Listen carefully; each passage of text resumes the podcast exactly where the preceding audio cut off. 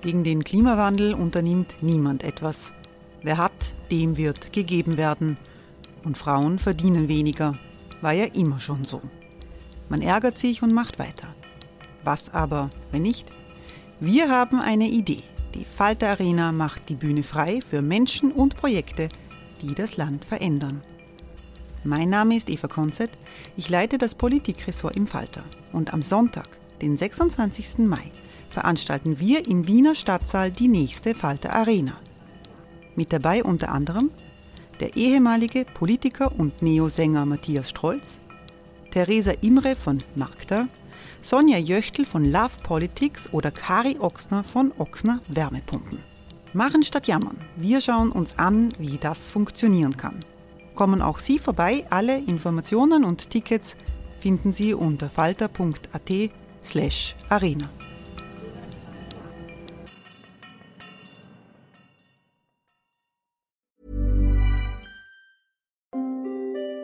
Hereinspaziert durch unser Burgtor. Ob Burgherr, Ritterin, Stallbursche oder Gauklerin. Die Burg Liechtenstein in Maria Enzersdorf bei Wien lädt zu Erkundungen ein und weckt bei Groß und Klein die Abenteuerlust. Erbaut im Jahr 1130 ist die Burg bis heute zu 60 Prozent im Originalzustand erhalten. Waffenkammer, Turmzimmer und Ritterstube. Die Stammburg der Fürstenfamilie von und zu Liechtenstein bietet Einblicke in das Leben im Mittelalter. Besuchen Sie uns jetzt in der Erlebniswelt Burg Liechtenstein. Jeden Sonntag mit eigener Kinderführung. www.burglichtenstein.eu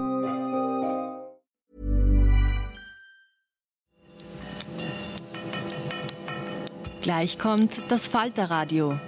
Vorher gibt es noch Werbung. Sie hilft, unsere journalistische Arbeit zu finanzieren.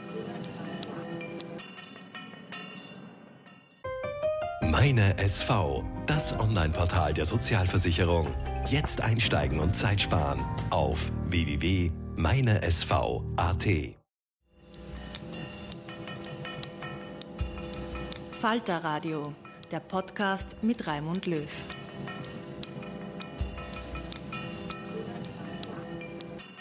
Sehr herzlich willkommen, meine Damen und Herren, zum Falterradio für Samstag, den 17.11.2018. Um Gegenwart und Zukunft Europas geht es in unserer heutigen Folge. Daniel Cohn-Bendit, der langjährige Europaabgeordnete der Europäischen Grünen, und der deutsche Politikwissenschaftler Klaus Leggevi ziehen einen großen Bogen von 1968 bis zu den Europawahlen 2019. Tabus darf man keine erwarten in diesem Zwiegespräch, genauso wenig wie eine Verharmlosung des grassierenden Nationalismus. Das Gespräch zwischen Cohn-Bendit und Leggevi fand am 2. November im Belvedere 21 in Wien statt. Anlass war die Jahrestagung des Netzwerks Europäischer Kulturjournale, die von dem in Wien ansässigen Online-Magazin Eurozine organisiert wurde. Lieber Danny, äh, ich freue mich, dass du in Wien bist. Ähm, zum Vorgehen heute Abend. Äh, ich werde Ihnen versuchen, ein bisschen zu motivieren, uns was über Europa äh, zu erzählen. Das wird aber kein Streitgespräch. Also das normale Format im Fernsehzeitalter ist, dass man jetzt hier einen glühenden Verfechter von Europa, der nichts auf Europa kommen lässt, hinsetzt und einen, der Europa mh, hm, ganz schlimm findet. Das machen wir nicht, sondern wir diskutieren gewissermaßen auf engstem Raum eines grundsätzlichen Einverständnisses äh, mit der Europäischen Union und äh, mit der Notwendigkeit, Europa weiterzuentwickeln. Und zwar, wie man bei uns annehmen kann, ein kämpferisches Selbstverständnis, äh, weil wir wissen, dass Europa und speziell auch die Europäische Union auf der Kippe steht und dass es wichtig ist, dass wir etwas für Europa tut. Das heißt, was eigentlich unser Ziel ist an diesem Abend, ist, äh, dass Sie nach Hause gehen und das Gefühl haben, ja, äh, auch ich bin persönlich gefragt, äh, mich für Europa mehr einzusetzen, als ich das bisher vielleicht für nötig gehalten habe. Ähm, Frau Rollig hat gesagt, dass hier der Geist von 68 beschworen wird. Das tun wir so selten, wie es nur irgendwie geht, aber wir fangen damit an. Äh, mit der Frage zum Beispiel ähm, an äh, Dani, warum eigentlich oder ob, frage ich mal neutraler, welche Rolle äh, Europa, die Europäische Union, ähm, in 1968, womit wir immer meinen, die Jahre, sagen wir mal, zwischen 1965 und 1970, 72, welche Rolle Europa eigentlich damals für dich persönlich, aber eben auch für das, was man außerparlamentarische Opposition oder Studentenrevolte genannt hat, bedeutet hat? Also merkwürdigerweise gar nicht, weil Europa für uns selbstverständlich war. Das heißt, äh, der, die Welt, in der wir groß geworden sind, war ja die Welt der sich entwickelten, äh, äh, des sich entwickelten Europas.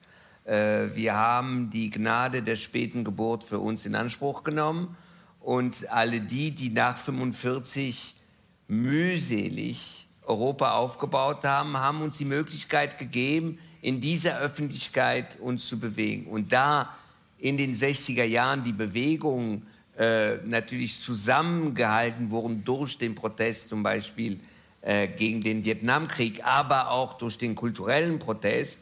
Äh, die, äh, dieser kulturelle Protest, der, fand, der wurde aufgenommen sowohl äh, in London als in Berlin als in Paris oder wo auch immer. Deswegen war da für uns äh, die Auseinandersetzung mit Europa politisch spielte keine Rolle, aber Europa real war die Grundlagen unserer äh, geistigen Bewegungsfreiheit. Mhm. Und wir haben natürlich in dem Zusammenhang dann die Politikerinnen und vor allen Dingen Politiker, die Europa gegründet haben, äh, sozusagen aus innenpolitischen Gründen, aus Gründen ihrer gesellschaftspolitischen Überzeugungen nicht so positiv bewertet. Das heißt sozusagen mit dem Protest gegen de Gaulle, Adenauer und die Generation der Gründer aus innenpolitischen Gründen, wegen ihrer Überzeugung, dann fiel sozusagen auch die europäische Dimension ein bisschen hinten runter.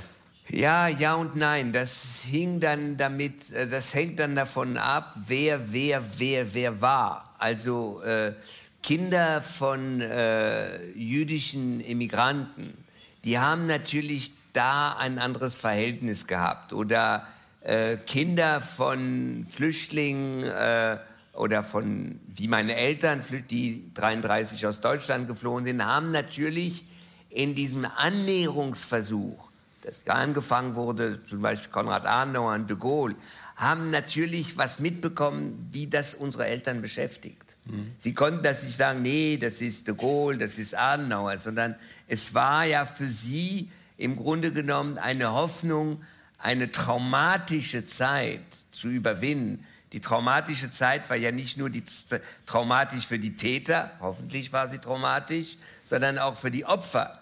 Ja, und die viele, Hannah Arendt hat ja immer gesagt, sie kann ja nur in Deutsch, also mit der deutschen Sprache eigentlich sich ausdrücken, auch wenn sie später Englisch äh, geschrieben hat. Aber deswegen kann man nicht so sagen, dass für uns äh, wir äh, das und da subsumiert haben mit der Kritik an de Gaulle oder Andauer war alles erledigt. Also es hat mhm. eine andere emotionale Dimension mhm. gehabt. Was man vielleicht gut verstehen kann, wenn man sieht, wie viele äh, auch akademische, aber auch sonstige Flüchtlinge jetzt nach Europa kommen, zum Beispiel aus der Türkei.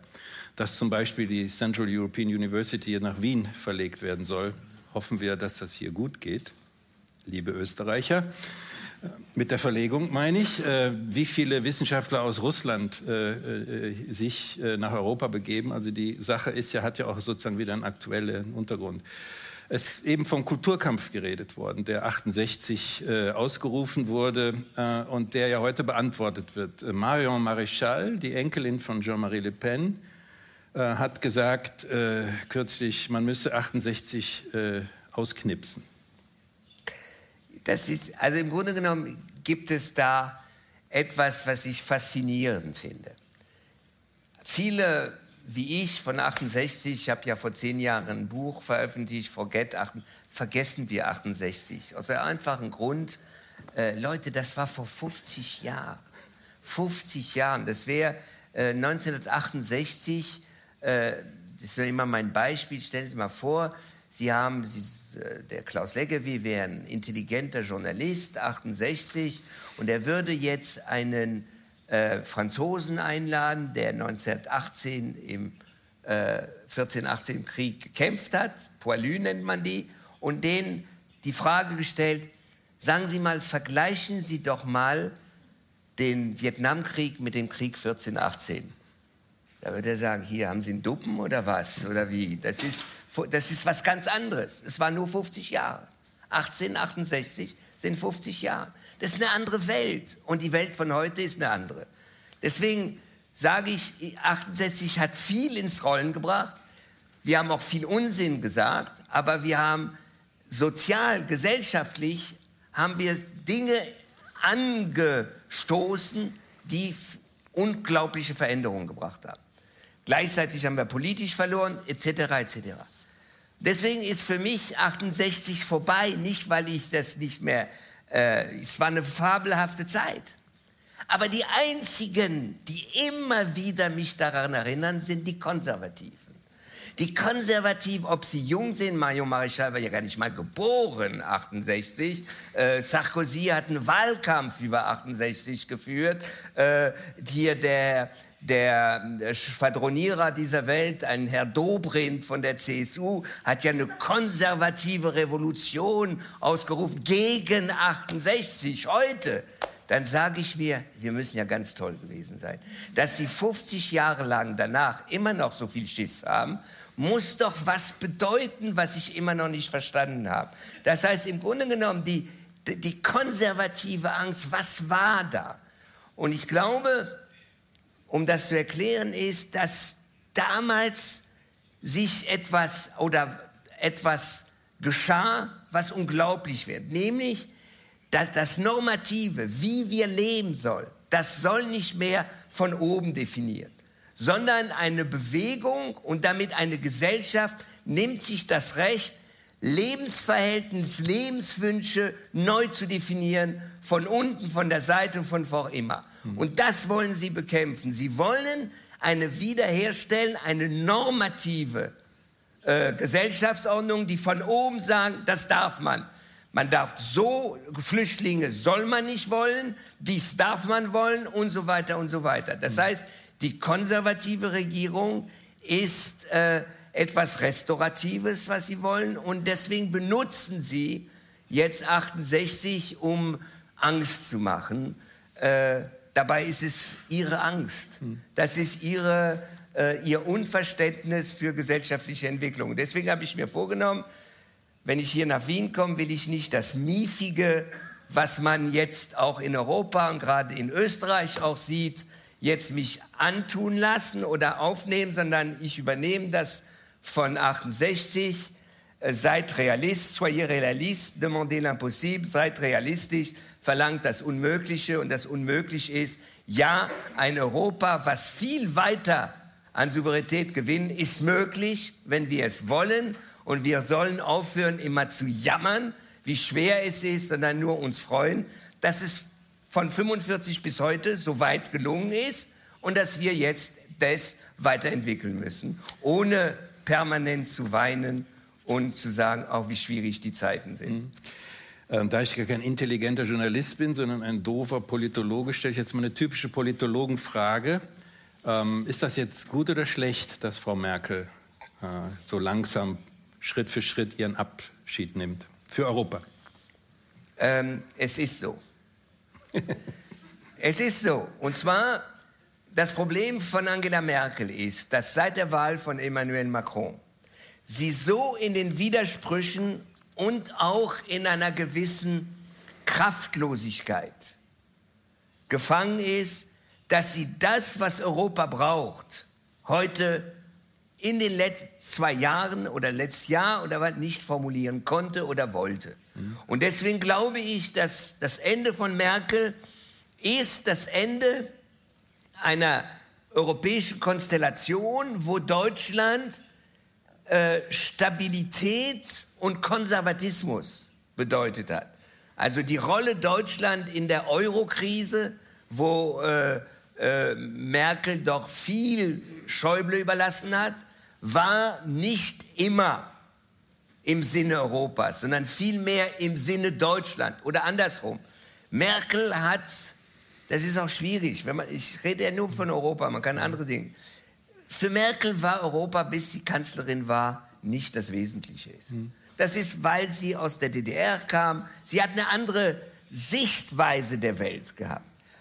Und dann hat sie als Kanzlerin gelernt, wie wichtig Europa ist. Aber sie hat an keinem Moment war sie in der Lage, die Herausforderung äh, mitzutragen. Und als Macron dann seine Europavorstellung dargestellt hat, stand sie in den Widersprüchen mit Dobrindt, mit äh, ich weiß nicht was für äh, Seehofer heißt er. Seehofer, ja, also Menschen, die wirklich äh, überhaupt nichts von Politik verstehen. Und die hat sich von denen einfach äh, so einvernehmen lassen, dass sie gezeigt hat, sie ist nicht mehr die Person, die Europa, die Deutschland braucht, um die Herausforderungen Europas zu tragen. Dann mhm. ist es so, und jetzt wird man sehen, äh, was jetzt in Deutschland passiert, aber das eröffnet wenigstens die Auseinandersetzung.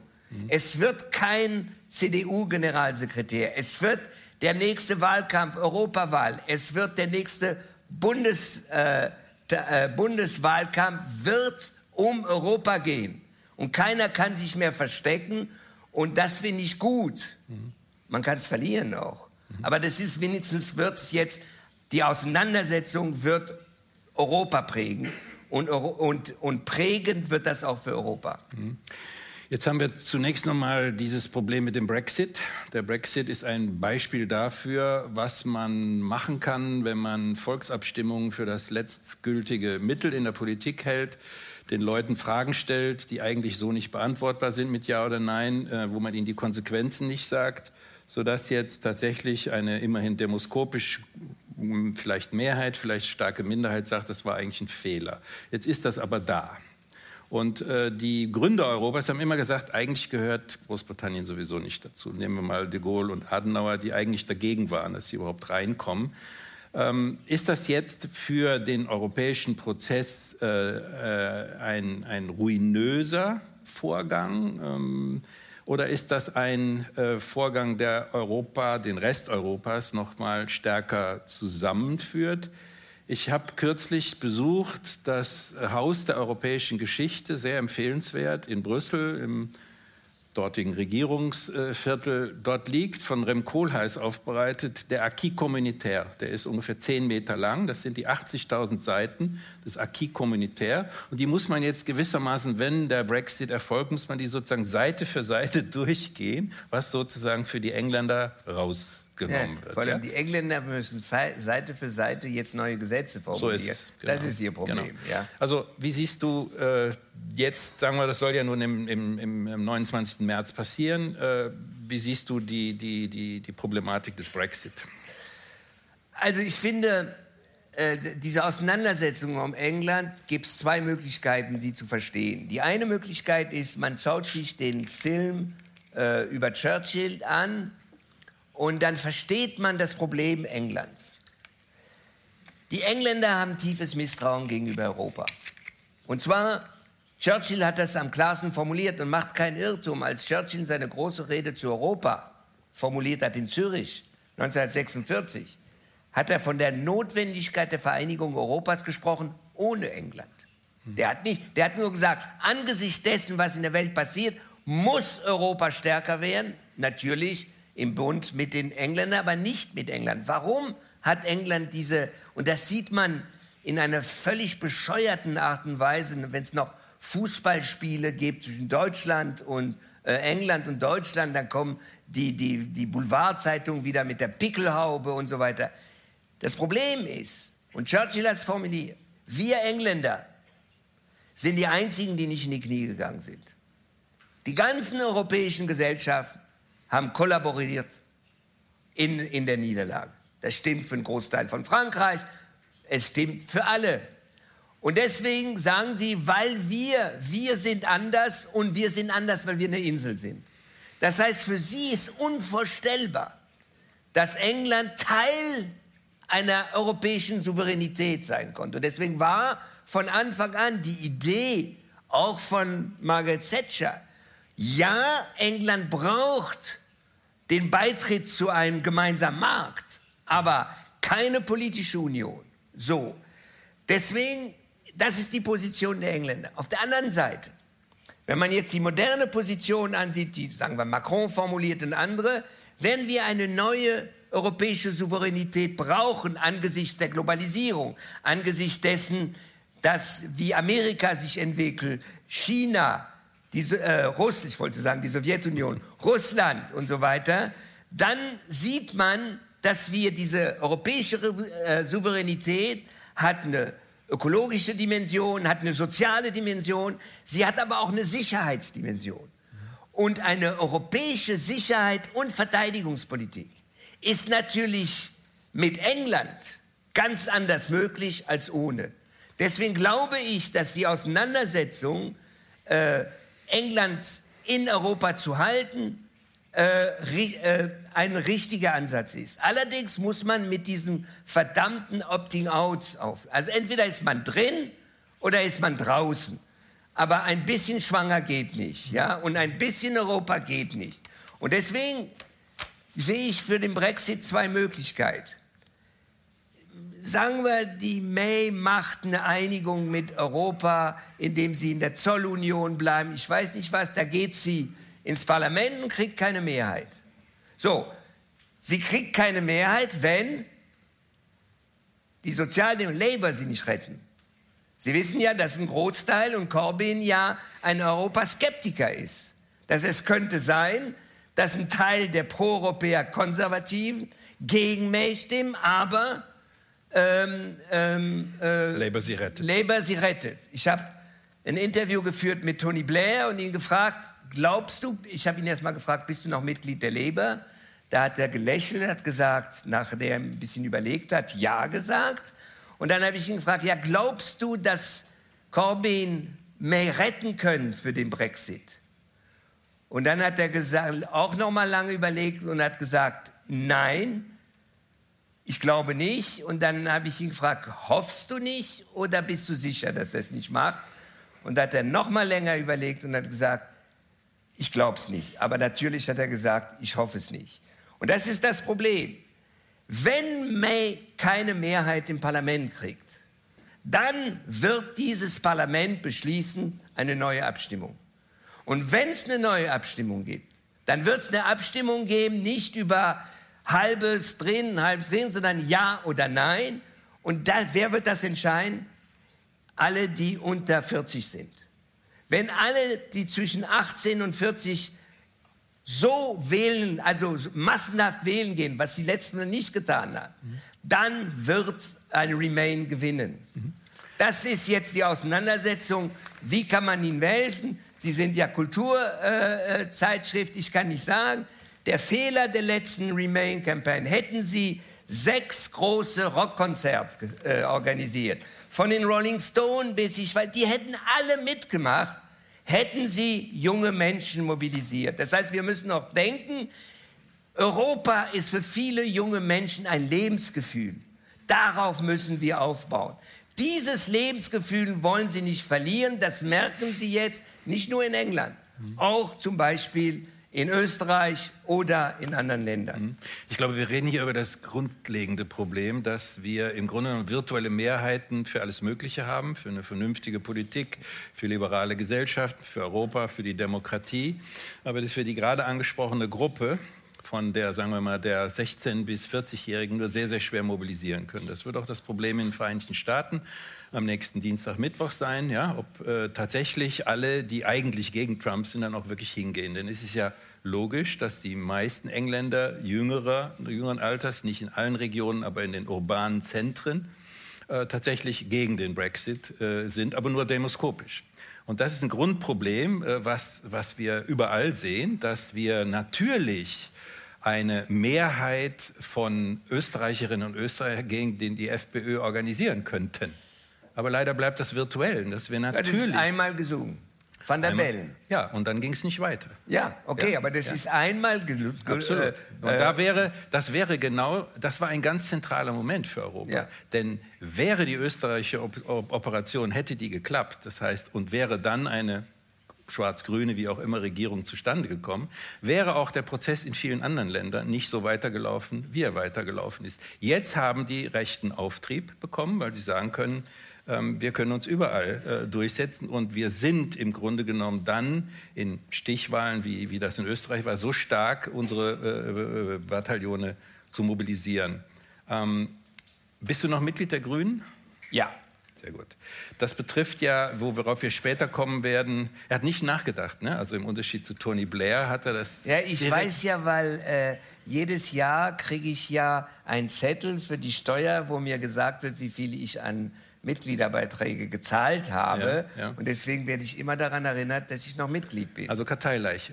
Nein, ich äh, diskutiere mit dem. Das ist bei mir schwierig, weil ich in Deutschland die Grünen unterstütze, auch jetzt für die Europawahlen und in Frankreich Macron und nicht die Grünen, obwohl alle Grünen meine Freunde sind. Also deswegen ja. ist, was ich bin, ja, ist manchmal schwierig. Ja. Gut, ähm, aber es ist normal. Gut, darüber reden wir noch am Schluss, weil Sie ja nach Hause gehen sollen und etwas für die Europawahl äh, mitnehmen wollen. Jetzt ähm, hast du gerade deine Option für Macron noch mal deutlich gemacht. Die ist auch äh, sozusagen schon weltbekannt, äh, dass die Vorschläge von Macron deinen Beifall finden. Ähm, Macron ist im Moment in einer in einem ziemlichen Tief, demoskopisch gesprochen, im Blick auf die Situation in Frankreich, und so weiter und so weiter. Er gerät wieder zwischen die Mühlsteine des alten Systems in Frankreich, wo die Rechte, die Linke äh, eben alles, was im Zentrum ist, was im Grunde genommen die einzig ja, äh, vitale Kraft äh, in Frankreich ist, wo das sozusagen aufgerieben wird. Ähm, wir haben schon eben über Marion Maréchal gesprochen, wir können über Mélenchon sprechen.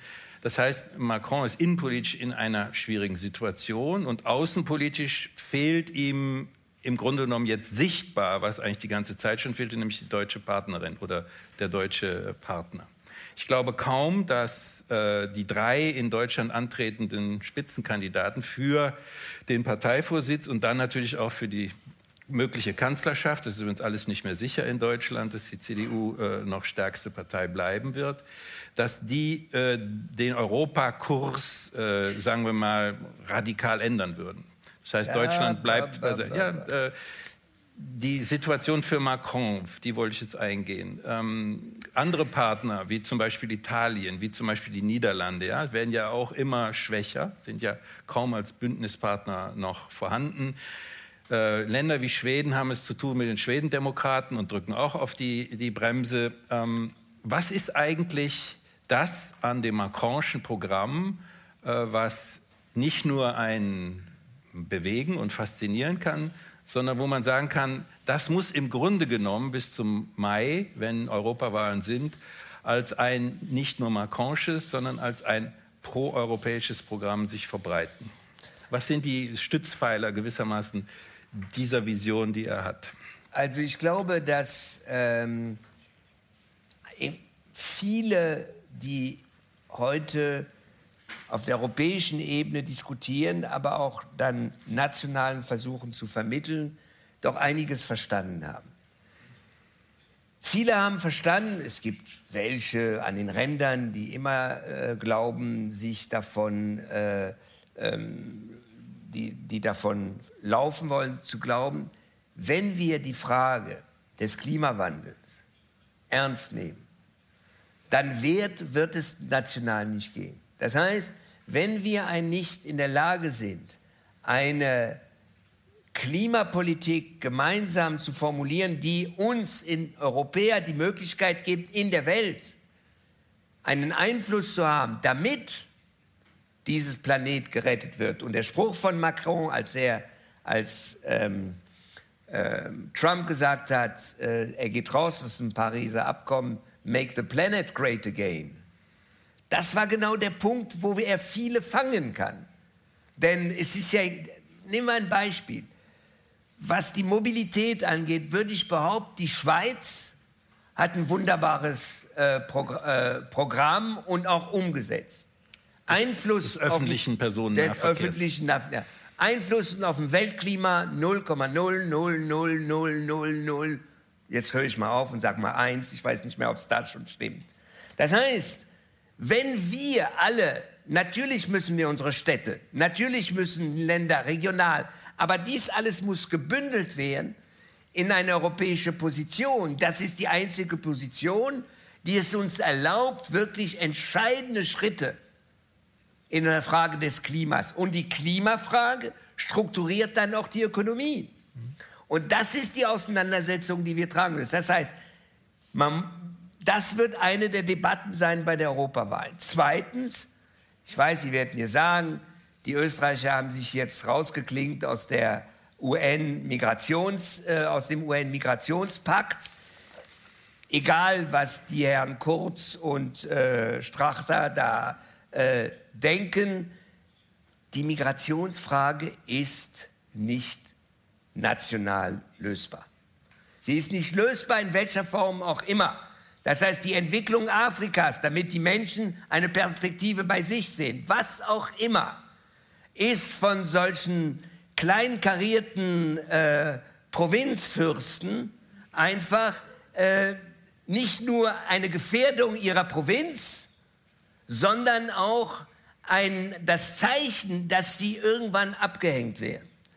Und deswegen glaube ich, dass das auch die Migrationsfragen, das heißt, wie sind wir human, ohne zu glauben, dass die Rettung des Planets dahin beläuft, dass alle Menschen, die glauben, Europa ist die Rettung, nach Europa kommen können. Das ist eine schwierige Frage, aber nur wenn man das miteinander verhandelt, wird man humane Lösungen finden mit Schwierigkeiten. Even on a budget, quality is non-negotiable. That's why Quince is the place to score high-end essentials at 50 to 80% less than similar brands. Get your hands on buttery soft cashmere sweaters from just 60 bucks, Italian leather jackets, and so much more. And the best part about Quince, they exclusively partner with factories committed to safe, ethical, and responsible manufacturing. Elevate your style without the elevated price tag with Quince. Go to quince.com slash upgrade for free shipping and 365-day returns. Das Zweite ist, die ganze Frage heute der ökonomischen Entwicklung ist nicht mehr national zu lösen. Die Frage sozialer Gerechtigkeit, sozialer Anteil ist national nur kurzsichtig kurzfristig zu lösen. Deswegen glaube ich, dass wir eine große Chance haben, in der europäischen Debatte das, was Macron angestoßen hat und noch viel mehr. Das heißt ja nicht, dass Macron jetzt einfach Jesus, der aus Wasser ist, denn auf Wasser läuft er nicht. Das sieht er in Frankreich im Moment. Aber das heißt, dass das die Auseinandersetzung ist. Und ich bin überrascht gewesen, dass doch äh, Merz, der weiß Gott nicht so denkt wie ich oder ich wie er. Mhm. Äh, das, das, hoffen wir sehr. Ja, ja aber er hat sofort gesagt, Macron verdient eine Antwort. Das heißt, er weiß, wenn morgen die Bundesregierung, die kann jetzt nicht einfach immer sagen, ja, ich muss auf Seehofer warten, ja, ich muss auf Dobrindt warten. Deswegen glaube ich, dass äh, auch da wird in den nächsten Monaten sich was abspielen. Und ähm, ich bin ich will nicht sagen, ich bin zuversichtlich. Ich glaube, die Auseinandersetzung wird schwierig. Zum Beispiel glaubt die äh, CSU, glauben die äh, auch in Österreich, glaubt der Kurz, dass zum Beispiel sie haben einen Kandidat für ähm, den, äh, um ähm, Kommissionspräsident zu werden, ein Herr Manfred Weber von der CSU. Ich kann Ihnen sagen, er wird es nicht. Er wird es nicht. Ich will Ihnen sagen, warum. Manfred Weber hat es abgelehnt, dass die Fidesz, die Partei von Orban, aus der Europäischen Volkspartei ausgeschlossen wird. Und die Europäische, er hat zwar im Parlament gestimmt, dafür gestimmt, dass ein Verfahren eingeleitet wird, aber die ganze Fraktion der CSU hat dagegen gestimmt und er hat beim Spitzentreffen der Europäischen Volkspartei dafür gesorgt, dass die Fidesz Mitglied der Europäischen, äh, der Europäischen Volkspartei bleibt. Und dann, glaube ich, wird im Wahlkampf ein ganz einfacher Spruch sein. Es, die, die für die liberale Demokratie sind, die, die für die Werte der Europäischen Union sind, sie können nicht akzeptieren, dass ein Kommissionspräsident einer wird, in dessen Fraktion Orban oder in dessen Fraktion die PIS oder woanders wäre. Das ist ein Verrat an den europäischen Werten. Und ich kann Ihnen sagen, dass es immer eine Mehrheit, egal wie viele Stimmen Also, dass die Europäische Volkspartei vielleicht die stärkste Partei, aber die wird keine Mehrheit haben. Und Manfred äh, Weber wird nicht die Chutzpe haben, er wird es genau da nicht schaffen, mit den Rechtsextremen eine Mehrheit zu suchen. Und ansonsten von Mitte, von der Mitte bis nach links werden sie gegen ihn stimmen. Deswegen glaube ich, dass eine der zentralen Auseinandersetzungen des europäischen Wahlkampfs wird sein, die Frage der Demokratie, der liberalen Demokratie, die Frage der Freiheit und die Fragen des Was ist. Man sagt immer Schutz von Minderheiten. Es geht nicht um Artenschutz. Es geht darum, dass die Demokratie ein Demokratieverständnis ist. Nicht diejenigen, die in der Mehrheit sehen, können machen, was sie wollen. Da, und da, Sie haben vorhin von Rechtsstaat gesprochen. Genau das ist das Problem.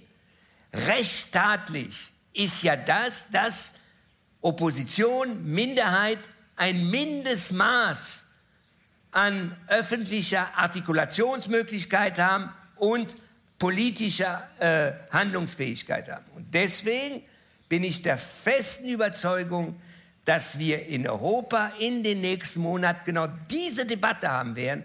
Und diese Debatte wird zeigen, dass die, so wie die Europäische Volkspartei heute organisiert ist, indem sie diese Widersprüche nicht auflösen will, keinen Kommissionspräsident stellen wird und auch nicht keinen Vorsitzenden des Europäischen Parlaments.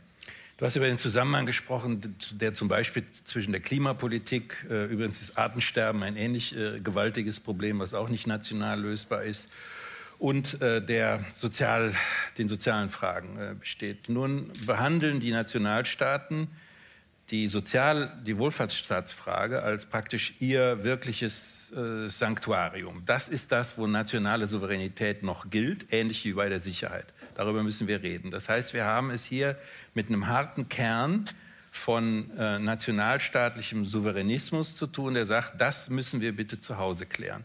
Ich will mal ein Beispiel nennen. Äh, die Schweden haben eine vorbildliche Asylpolitik gemacht und sie haben auch eine vorbildliche Integrationspolitik gemacht. Ja, das würde ich bezweifeln, vorbildlich. Ähm, und zwar, jetzt kommt die Einschränkung, äh, darf ich dir schon vorwegnehmen, im Volkshaus. Das heißt, äh, die Art und Weise, wie Schweden solidarisch mit anderen, mit Flüchtlingen, mit Asylbewerbern, äh, mit sozial Schwächeren in der eigenen Gesellschaft war, hatte etwas zu tun mit einer Voll Vorstellung vom Volkshaus. Das ist ursprünglich ein konservatives, dann ein sozialdemokratisches Konzept gewesen, in dem alle, die in Schweden äh, tätig sind, arbeiten, Steuern zahlen, Ansprüche haben auf soziale Leistungen. Und die Schwedendemokraten haben genau gesagt, das wollen wir auch so beibehalten. Das heißt, wir wollen national entscheiden, wer hier etwas vom Kuchen bekommt und wer nicht. Und die Frage zu klären, wie man ja im Prinzip immer nur nationalstaatlich garantierte soziale Leistungen, Transferleistungen europäisiert, das ist eines der Kunststücke, wo man dann auch, übrigens auch die europäische Linke, eine Antwort darauf finden muss. Ist das so etwas, zumindest tentativ, wie eine europäische Arbeitslosenversicherung, hat der deutsche Finanzminister in die Debatte gebracht. Ist das eine europaweite Debatte über garantiertes Grundeinkommen, vielleicht nicht bedingungslos, sondern zumindest an bestimmte äh, soziale äh, Benachteiligte und dergleichen mehr. Das heißt, der Kern eines europäischen Projektes ist jetzt, zur Lösung der ganzen ökologischen Problematiken, zur Lösung, zur Aufrechterhaltung auch demokratischer Prozesse, ist im Grunde genommen der soziale Zusammenhalt. Da hast du was, äh, fehlt was, um zu eröffnen, die Möglichkeit, eben diese Konvergenz in der sozialen Frage herzustellen. Vorschläge hast du ja genannt. Der Scholz übernahm den Vorschlag des ehemaligen französischen Finanzministers Moscovici, der ja unter Hollande dieses, diesen Vorschlag gemacht hat. Nämlich, dass du in einem Europa mit einem gemeinsamen Markt und mit einer gemeinsamen Währung zu einer Konferenz der ganzen Steuerpolitik, vor allem der Unternehmenssteuer kommen muss. Mhm. Denn das, du kannst nicht einen gemeinsamen Markt haben mit einer gemeinsamen Währung und einer permanent sich steigernden Steuerkonkurrenz. Mhm. Das heißt, die soziale Frage und die Steuerpolitik gehören zusammen. Denn nur so wirst du aus, dieser, aus dem ersten Schritt einer äh, europäischen so, äh, Wirtschaftsunion eine wirkliche Sozialunion und damit auch eine Gerechtigkeitsunion. Und da müssen sich alle starten. Das ist eine schwere Auseinandersetzung. Wir haben es gesehen äh, an der Frage, wie man mit Griechenland umgegangen ist. Wir sehen es jetzt mit Italien. Da kann man auch ein paar Worte dann verlieren, dass wir diese Sozialunion, Wirtschaftsunion, soziale Union, Steuerunion und Gerechtigkeitsunion mitdenken müssen. Und mit dem Begriff der, warum brauchen wir dies als Paket? Weil wir brauchen eine europäische Souveränität, um in der Lage zu sein, im Weltmaßstab die Auseinandersetzungen auszutragen, zum Beispiel jetzt in der ganzen Frage des Handelns und so weiter oder äh, äh, der ganzen Auseinandersetzung, die wir haben jetzt mit China oder mit Russland oder mit den Vereinigten Staaten. Das heißt, zum ersten Mal werden wir in der Lage, und das ist jetzt die Frage, wie gut die politisch handelnden Personen sind oder nicht, werden wir in der Lage sein, den Menschen in Europa zu sagen, es gibt einen Zusammenhang. Ihr lieben Deutsch, euer Wohlstand hängt davon ab, ob dieses Europa zusammenhält. Denn wenn dieses Europa zusammenbricht, ist der ganze, dieses Exportland Deutschland zu 65 Prozent kastriert. Und kastriert lebt man schlechter. Und deswegen, aber wenn man dieses Europa als Zusammenhang behalten will, muss man die Frage von Steuerkonvergenz, von Gerechtigkeit und so weiter mitdenken. Und das wird die Auseinandersetzung in den nächsten Jahren. Genau, die äh, Auseinandersetzung geht darum, wie wir sozusagen die nationalstaatlichen Heiligtümer, also die Sicherheit, die soziale Sicherheit, äh, die Steuereinnahmen, wie wir das vergemeinschaften. Da sind bei den meisten, die über Europa nachdenken, die größten Hemmungen, die größten Tabus, die größten Rücksichtnahmen, die größte Angst, dass man etwas aus der Hand gibt. Ja? Und so wie du es erklärt hast, kann man es mit einem Nutzenargument erklären. Ein Solidarargument ist auch nicht schlecht, wenn man sagt, äh, wir, wir, haben auch mit äh, Griechenland und mit äh, Süditalien und mit Spanien und mit Portugal haben wir nicht nur eine Kosten-Nutzen-Relation, sondern wir haben auch Verpflichtungen für Solidarität äh, in Europa, steht in Artikel 2 äh, des EU-Vertrages äh, drin. Also das wird die große Auseinandersetzung sein. Ja, das, aber man kann, man, kann, man, man kann Sachen zeigen. Ich möchte an Italien im Moment sagen. Mhm. Da habt ihr auch naseweiß. Ich meine, es ist ja interessant, wie Nationalisten plötzlich an ihrem eigenen Nationalismus scheitern. Also Kurz und also die diese äh, österreichische Regierung, eigentlich emotional sympathisiert sie mit den Italienern. Und das mit den Flüchtlingen finden sie ganz toll. Nur jetzt kommt die Frage des Haushalts und des Euros. Und dann weiß natürlich Herr Kurz, wenn die Italiener das so weitermachen, dann wer, wer wird mitbezahlen? Österreich. Und deswegen ist plötzlich die Freundschaft mit Salvini äh, getrübt. Da gibt es noch die Frage von Südtirol, aber das lasse ich erstmal beiseite. Ja? Das kommt noch dazu. Interessant wird es doch sein, wenn man die italienische Frage mal so setzt. Klar ist, dass Europa in Bringschuld ist für Italien. Egal jetzt, welche Regierung, in was. Wir haben jahrelang die Italiener allein gelassen in der Flüchtlingsfrage. Das stimmt. Flüchtlinge kommen an und die europäischen Staaten Inklusive Frankreich? Inklusive Frankreich haben immer gesagt, das ist euer Problem, Dublin, Dublin, Dublin. Und die Italiener haben gesagt, das verstehen wir nicht, die Flüchtlinge kommen nicht in Dublin an, sondern die kommen in Palermo an. Und wir, ja, und das immer, und wir haben uns kalt und also die Mehrheit weggeguckt, welches Problem es gibt, immer wieder mehr äh, Flüchtlinge aufzunehmen und dann die Italiener sollen entscheiden, äh, wer bleiben kann oder nicht. Die Entscheidung fällt schwierig, dann gibt es immer mehr Menschen, die in Italien arbeiten, aber nicht legal sind und so weiter und so weiter. Das hat, ist einer der Gründe, es gibt noch mehrere Gründe, die die Italiener selber produziert haben, dass diese Gesellschaft so ins Rutschen gekommen ist. Jetzt haben wir ein Problem mit der Frage, weil natürlich gehört Italien zu den Ländern, die viel für Europa getan haben. Gründungsmitglied. Gründungsmitglied, auch äh, im Denken. Spinelli. Ja, die, ja, Spinelli und so weiter. Und deswegen finde ich, müsste man eine intelligente Art und Weise sagen, es ist falsch, was ihr jetzt macht, aber wir sind bereit, euch eine Übergangslösung zu erlauben, damit ihr versteht, was da falsch ist. Und äh, ja, man muss versuchen, auch den Menschen in Italien jetzt äh, die Augen zu öffnen, dass sie jetzt auf einem ganz gefährlichen Trip sind. Aber dazu braucht man Zeit. Und das ist eine, diese schwarze Pädagogik, die jetzt viele europäische Staaten mit Italien machen wollen, ist falsch. Das heißt, man muss nicht sagen, ja, Sie haben recht, sondern man muss sagen, okay, wie, welche Dynamik kann man in Italien mit anstoßen, damit das nicht ganz den Bach runtergeht? Das ist eine schwierige Frage. Da gehört politische Intelligenz dazu und nicht Rechthaberei. Ich meine, das ganze europäische Projekt hat eine Schwäche. Die Schwäche ist, und das hat man während der Irland-Krise gesehen, äh, Griechenland-Krise. Die meisten europäischen Staaten denken, wir sind proeuropäisch oder die Mehrheit, aber die Deutschen sagen, wir wollen deutsches Europa. Also nicht, dass die Deutschen dominieren, aber so wie die deutsche Wirtschaft, die Gesellschaft funktioniert, muss eigentlich Europa funktionieren, das wäre prima. Die Holländer sagen, so wie Holland produziert, wunderbar, Europa soll holländisch sein. Die Griechen haben gesagt, so wie die Euro Griechenland funktioniert, mit Beschiss und Steuerbetrug, so soll ganz Europa funktionieren, ja? Das ist wunderbar. Und die Franzosen sagen, so wie die Grande Nation sich in der Welt boomen will, beamen will, so soll auch Europa. Und das kann nicht so funktionieren. Das heißt, was ist das gemein, das Neue, was wir gemeinsam erarbeitet haben, ist ja viel getan worden, und entwickeln müssen, das steht jetzt zur Debatte, damit dieses die, diese nationale Sicht einer europäischen Notwendigkeit einfach überwunden werden kann.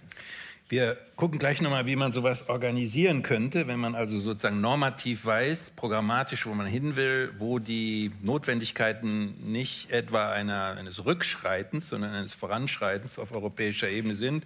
Die Stichworte sind genannt, Sozialunion, Sicherheitsunion, Umweltunion, Fiskalunion und so weiter. Gerechtigkeitsunion. Ja, das äh, kann man mit der Sozialunion sozusagen ist verbinden. Nicht das Gleiche. Ja, stimmt.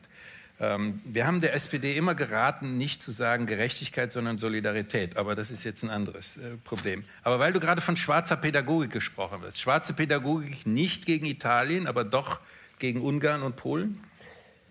Nein.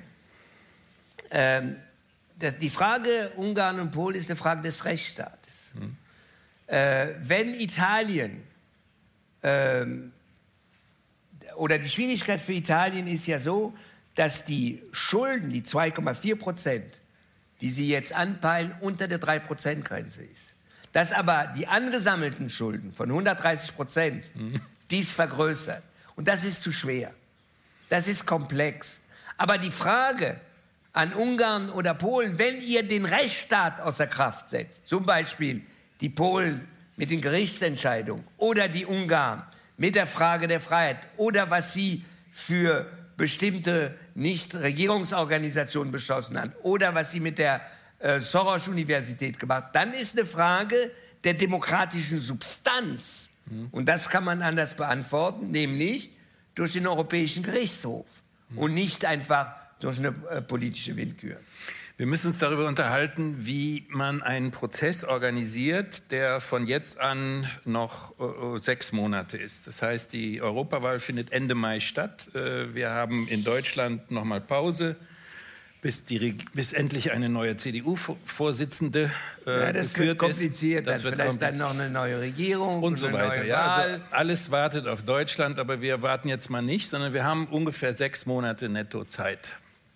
Ähm, jetzt haben wir den Aufmarsch diverser Parteiungen äh, in allen Nationalstaaten. Wir haben keine transnationale Liste wie von uns. Das hat Weber verhindert? Das, was unseren Vorschlag, schmählicherweise, äh, deinen vor allen Dingen.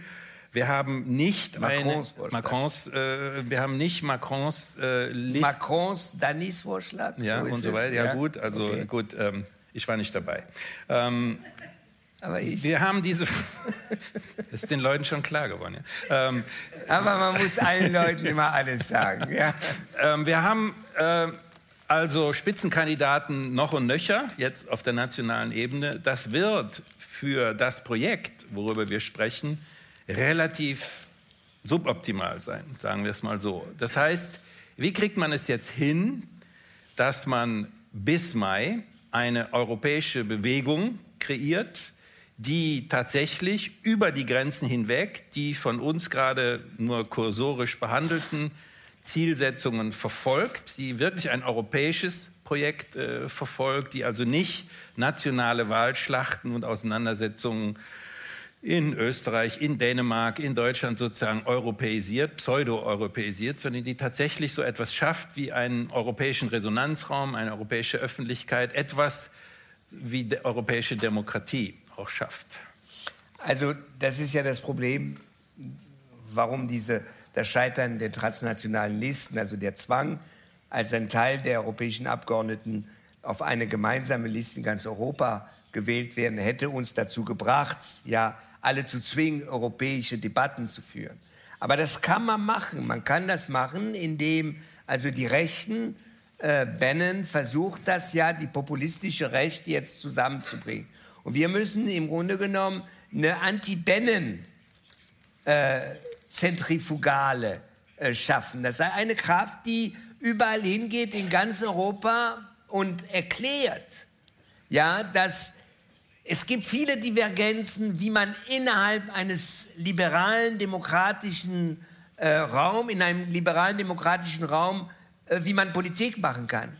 Aber entscheidend ist, wie man in der Lage ist, diesen liberalen demokratischen Raum zu verteidigen, damit wir dann uns streiten können, wie man Politik macht. Das steht zur Debatte und das will mal das Beispiel Österreich geben. Also in Österreich haben wir jetzt klare Verhältnisse mit dieser Regierung. Und da gehen wir zu Europawahlen, werden jetzt die Schwachen dieser Welt alle behaupten, sie hätten aber die Lösung.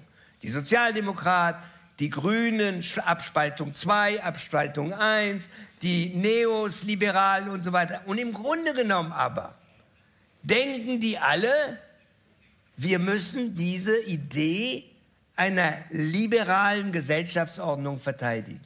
Und deswegen schlage ich vor, also nicht ich, dass man eigentlich die Sozialdemokraten, die Grünen, die Liberalen, Grünen Spaltung 1, Spaltung 2, überlegen sollten, ob sie nicht eine gemeinsame Plattform machen. Eine Plattform, wo sie sagen, wir wollen Europa als liberale Gesellschaftsordnung. Und die sollen gemeinsam eine Liste machen für diese Auseinandersetzung, weil sie allein gegenüber der Wucht, der falschen Argument, der verlogenen Argument von den Konservativen und von den Rechtspopulisten nicht die Kraft haben werden. Aber gemeinsam werden sie in der Lage zu sagen, wir sind und wir haben die Lehren aus den 30er Jahren gezogen. Die Lehren, dass die Linken, die Sozialdemokraten, die Kommunisten, die Liberalen immer geglaubt haben, sie können einzeln diesen rechten Wahn Widerstand leisten. Und das haben sie nicht gekonnt. Mhm. Und ich glaube, wenn sie sich zusammentun, dann geben sie wieder Hoffnung in der österreichischen Gesellschaft. Es gibt ein Riesenpotenzial, die weder FPÖ noch äh, ÖVP wollen. Aber dieses Potenzial muss man jetzt überraschen mit einem Coup, was niemand erwartet hat. Und wenn man dann so jemand nimmt wie Johannes Fockenhuber, der so eine Plattform zusammenbringen kann, dann wäre es eine richtungsweise Lösung für diese europäische Wahl. Nicht für immer, aber dann würde man meiner Meinung nach, und wenn Österreich sowas beginnen wird, würde in anderen Ländern sowas auch passieren. Das heißt, wir müssen daran arbeiten, dass wir, dass wir in Frankreich ist es lächerlich. Wir haben die Gefahr in Frankreich, dass wir vier ökologische Parteien haben werden, die äh, also die ehemalige Sozialistin, Umweltministerin, jetzt nur Ökologin, äh, Ségolène Royal will eine Liste machen mit der Zivilgesellschaft. Dann gibt es die Grünen, die machen eine Europekologie, eine eigene Liste mit der Zivilgesellschaft. Dann gibt es eine andere ehemalige Umweltministerin, Sozialistin, Bateau, die will eine eigene grüne Liste machen mit der Zivilgesellschaft. Und dann gibt es äh, einen ehemaligen Sozialisten, der eine grün, sozialistisch ökologische Liste machen will mit der Zivilgesellschaft und so weiter. Und da sage ich, und wenn Sie ihr, Ihre These, also was Sie als Statement, als politisches Statement sagen, sagen Sie alle, Punkt 1, unser Planet ist gefährdet. Punkt 2, zentral ist die, der Kampf gegen den Klimawandel. Die sagen alle das Gleiche. Und das ist die Mutter der Schlachten. Aber es muss fünf unterschiedliche Organisationen sagen, die alle drei Prozent kriegen werden oder vielleicht vier. Denn die, das, ist, das erinnert mich an die Trotzkisten. Die Trotzkisten haben alle immer, ja, sie von Trotzki abgeleitet, ja, ihr, ihr theoretisch-ideologischen Fundus. Aber jede trotzkistische Unterorganisation sagt, wir haben es am besten verstanden, die anderen nicht. Und so ist es, und es geht das Gleiche mit den Sozialdemokraten. Deswegen glaube ich, dass die Zivilgesellschaft sich nicht instrumentalisieren lassen soll, dass wir sagen müssen, nee Leute, ihr könnt nicht einfach so weitermachen in dieser europäischen Auseinandersetzung, sonst werden wir alle verlieren. In Deutschland? In Deutschland ist die Frage anders, schwieriger. Das heißt, wird es, ähm, die Parteienlandschaft ist in Deutschland gefestigter, auch wenn sie breiter geworden ist. Und das Problem ist, dass diese neue Bewegung im Moment von den Grünen dargestellt. Ich weiß nicht, wie es äh, in einem Jahr oder zwei Jahren sein wird. Und deswegen wird sich zeigen, inwieweit in diesem Wahlkampf die Grünen oder die SPD, die eine sehr gute Spitzenkandidatin hat mit der jetzigen Justizministerin, äh, ob sie in der Lage sein werden, äh, nicht nur die Frage im Wahlkampf ihrer eigenen Organisation, sondern wie sie die Frage stellen kann, wie werden sie sich im Europaparlament verhalten. Das heißt, das zu übertragen, dass die festen, rigiden Formen der Fraktionen im Europaparlament auch überwunden werden können. Das ist, glaube ich, äh, die Möglichkeit, die es für Deutschland mhm. gibt. Vielen Leuten ist das zu mittig. Die möchten gerne eine linke Alternative. Ich rede jetzt nicht von den linken Souveränisten, die eigentlich auf den Nationalstaat setzen und die EU eigentlich sehr skeptisch betrachten. Aber es gibt Leute wie Varoufakis, ja, die sagen, wir machen DiEM25, das können wir auch in verschiedenen Ländern organisieren. Äh, gehört der dazu, zu diesem Main Mainstream in der Mitte, den du äh, gerade skizziert hast? Varoufakis ist ja ein interessanter Mann, weil, weil, er immer eine Sache sagt, das Gegenteil, und meint, es wäre das Gleiche. Ähm, ich glaube, erstmal, Varoufakis weiß nicht, wenn er kandidiert, wo er 5% kriegt. Ist nicht sicher, dass er, wenn er DM-Liste äh, macht in Griechenland, dass er die 5%-Hürde schafft. Das heißt, er ist mehr, er, er, er, ist mehr ein, er hat ein Argument. Das liberale, neoliberale Europa. Und da hat er Versatzstücke, die nicht falsch sind.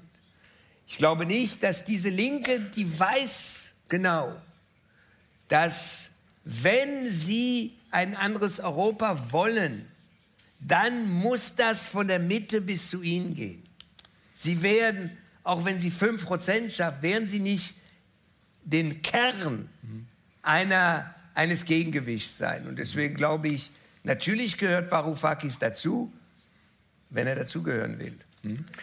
Ich glaube, wir haben äh, relativ deutlich gemacht, äh, worin in Bezug auf die Europawahl, aber in Bezug auf Europa insgesamt unser Problem besteht. Wir sehen zum Beispiel in Polen, dass es die Möglichkeit, arithmetisch, rechnerisch gäbe, eine Opposition gegen PiS zusammenzubringen. Und genau das funktioniert nicht, wie wir jetzt auch wieder gesehen haben. Wir sehen gleichzeitig, wie die Gesellschaften immer stärker gespalten sind. Also die Wahlergebnisse in Polen waren ausgesprochen interessant in Bezug darauf, dass man in Warschau im ersten Wahlgang 53 Prozent für den Kandidaten der Bürgerplattform bekommen kann und äh, auf dem flachen Land eben nicht. Und diese Situation haben wir ja eigentlich in ganz Europa, auch in Deutschland.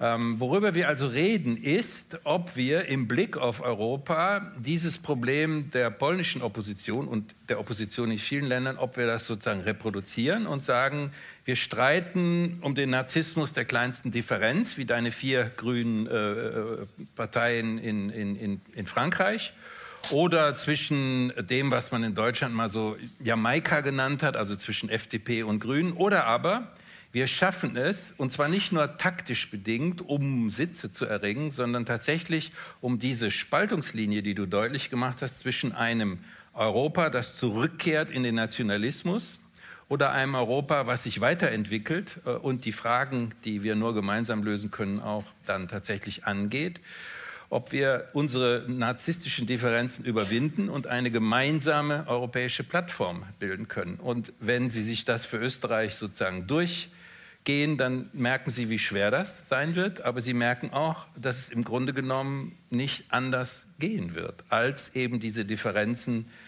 hintanzustellen und vielleicht sogar die Differenzen, die sich innenpolitisch, sozialpolitisch, sicherheitspolitisch auf den einzelnen Sektoren immer wieder ergeben, im Blick auf Europa äh, hintanzustellen. Europa ist kein Inhalt, Europa ist eine Form. Und das verstehen viele äh, noch nicht, dass man nicht für Europa ist, weil man einen bestimmten Inhalt. Europa ist die Form, in der Inhalte besser verwir zu verwirklichen neu definiert und, und neu definiert worden sind.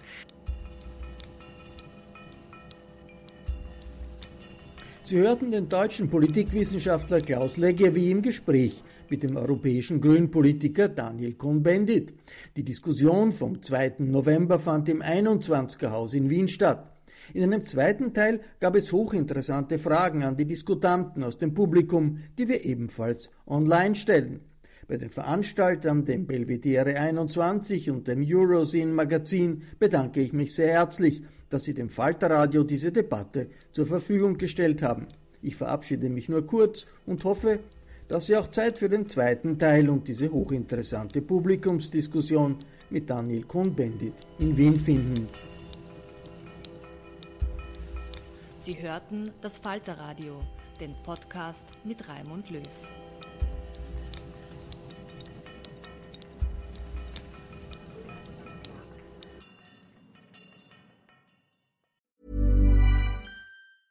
Even when we're on a budget, we still deserve nice things.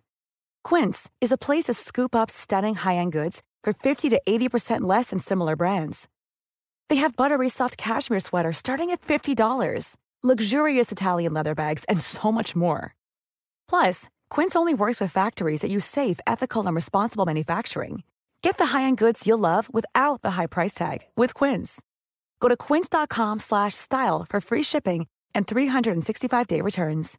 Imagine the softest sheets you've ever felt. Now imagine them getting even softer over time. That's what you'll feel with Bowl and Branch's organic cotton sheets. In a recent customer survey, 96% replied that Bowl and Branch sheets get softer with every wash. Start getting your best night's sleep in these sheets that get softer and softer for years to come. Try their sheets with a 30-night guarantee. Plus, get 15% off your first order at bowlandbranch.com. Code BUTTERY. Exclusions apply. See site for details.